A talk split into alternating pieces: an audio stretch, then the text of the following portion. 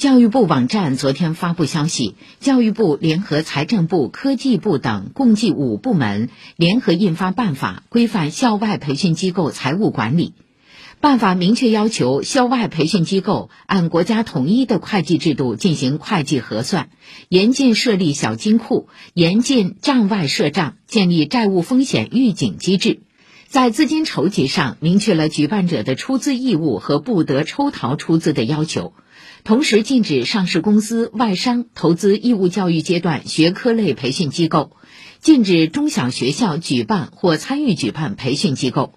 办法还要求，融资及培训服务费收入应主要用于培训业务，非营利性培训机构举办者不得分红或取得其他投资收益。